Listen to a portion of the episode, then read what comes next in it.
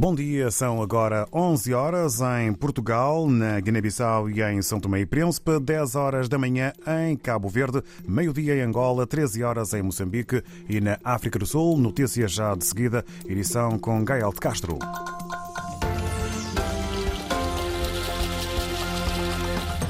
O primeiro representante permanente de Cabo Verde junto da União Africana, Domingo Mascarenhas, é empossado hoje numa cerimónia a realizar na cidade da Praia.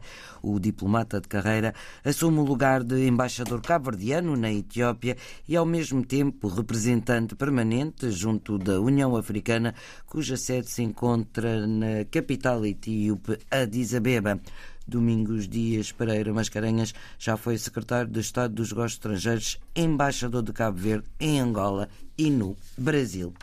O ministro português dos Negócios Estrangeiros afirmou ontem ter dado como exemplo perante os chefes de diplomacia das 20 maiores economias do mundo, o G20, o projeto que Portugal tem com Cabo Verde sobre a dívida batida com investimento verde. Nós pensamos que podemos dar um contributo, por exemplo, para as discussões sobre a reforma da arquitetura internacional em matéria de clima e dívida. Iniciamos com Cabo Verde um processo que julgamos inovador e útil e possivelmente um modelo para outras partes do mundo, em que a dívida de Cabo Verde vai sendo abatida de acordo com os investimentos que Cabo Verde vai fazendo em matéria de transição verde. João Gomes Cravinho reforçou ainda a importância de trabalhar esta temática global. Dessa maneira, nós conseguimos, com Cabo Verde, trabalhar a temática, que é uma temática global, é uma temática muito importante para muitos países, de resolução do seu problema de dívida, ao mesmo tempo que criamos espaço fiscal para a questão dos investimentos necessários para as alterações climáticas. Os comentários do ministro português dos Negócios Estrangeiros num balanço sobre o segundo e último dia de reuniões do G20 na cidade brasileira do Rio de Janeiro. A Embaixada de Angola em Espanha não paga segurança social há cinco anos e a dívida já atinge um milhão de euros. De acordo com o novo jornal, uma antiga funcionária da Embaixada revelou esquemas de desvio de fundos e fuga aos impostos. Elizabeth Ferreira disse já ter escrito ao presidente João Lourenço para denunciar o caso. É um retrato avassalador feito pelo Centro de Estudos e Investigação Científica da Universidade Católica de Angola.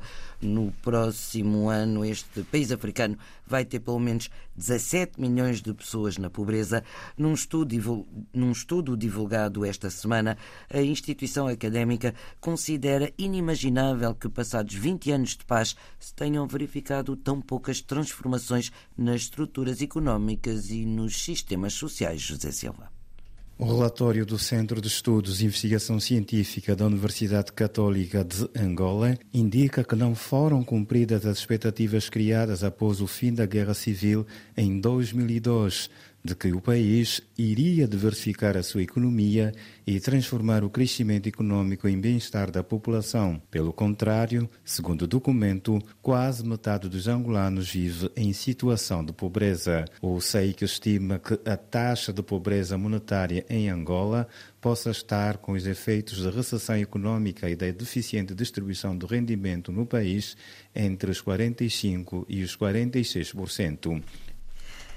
A Universidade Católica de Angola estima que a taxa de pobreza monetária no país possa estar com os efeitos da recessão económica e da deficiente distribuição do rendimento no país entre os 45% e os 46%. O diálogo nacional deve ter início já na próxima segunda-feira no Senegal.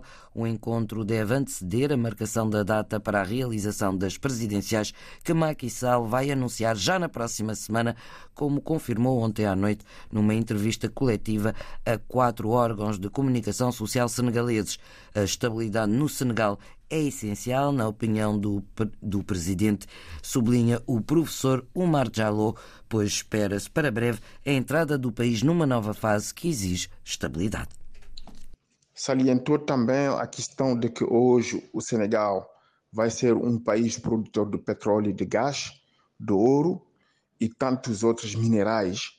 Portanto, é, é tempo para que o país esteja estável, para que estes recursos naturais do país possam servir à nação senegalesa e não a interesses uh, outras a não ser os interesses do povo senegalês. Uma entrevista do chefe de Estado senegalês, eh, onde falou no futuro imediato do país. Ambas as partes envolvidas na guerra civil no Sudão cometeram abusos que podem ser considerados crimes de guerra. A consideração é do Alto Comissariado das Nações Unidas para os Direitos Humanos, que fala em ataques indiscriminados. Lia Montes. Ataques a zonas civis, como hospitais, mercados e até campos de deslocados. São ataques que marcam o conflito que dura há 10 meses entre as forças regulares do exército sudanês e os paramilitares das forças de apoio rápido. As Nações Unidas confirmam hoje que o que acontece no Sudão são algumas vezes crimes de guerra. Já morreram milhares de pessoas, mais de 6 milhões foram forçadas a fugir das suas casas. É significativo que o Sudão se tenha tornado no maior campo de deslocados do mundo. No Darfur Ocidental, as forças de apoio rápido estão envolvidas também em limpezas étnicas, mas afirmam que irão punir quem as praticou tal como o Exército já disse. É comum igualmente que a população seja usada como escudo humano. O murro na mesa, hoje dado pelas Nações Unidas, é explicado num relatório que cobre o período de tempo compreendido entre abril e dezembro do ano passado. Um relatório que inclui entrevistas a 300 vítimas e testemunhas e que recorre também a imagens por satélite.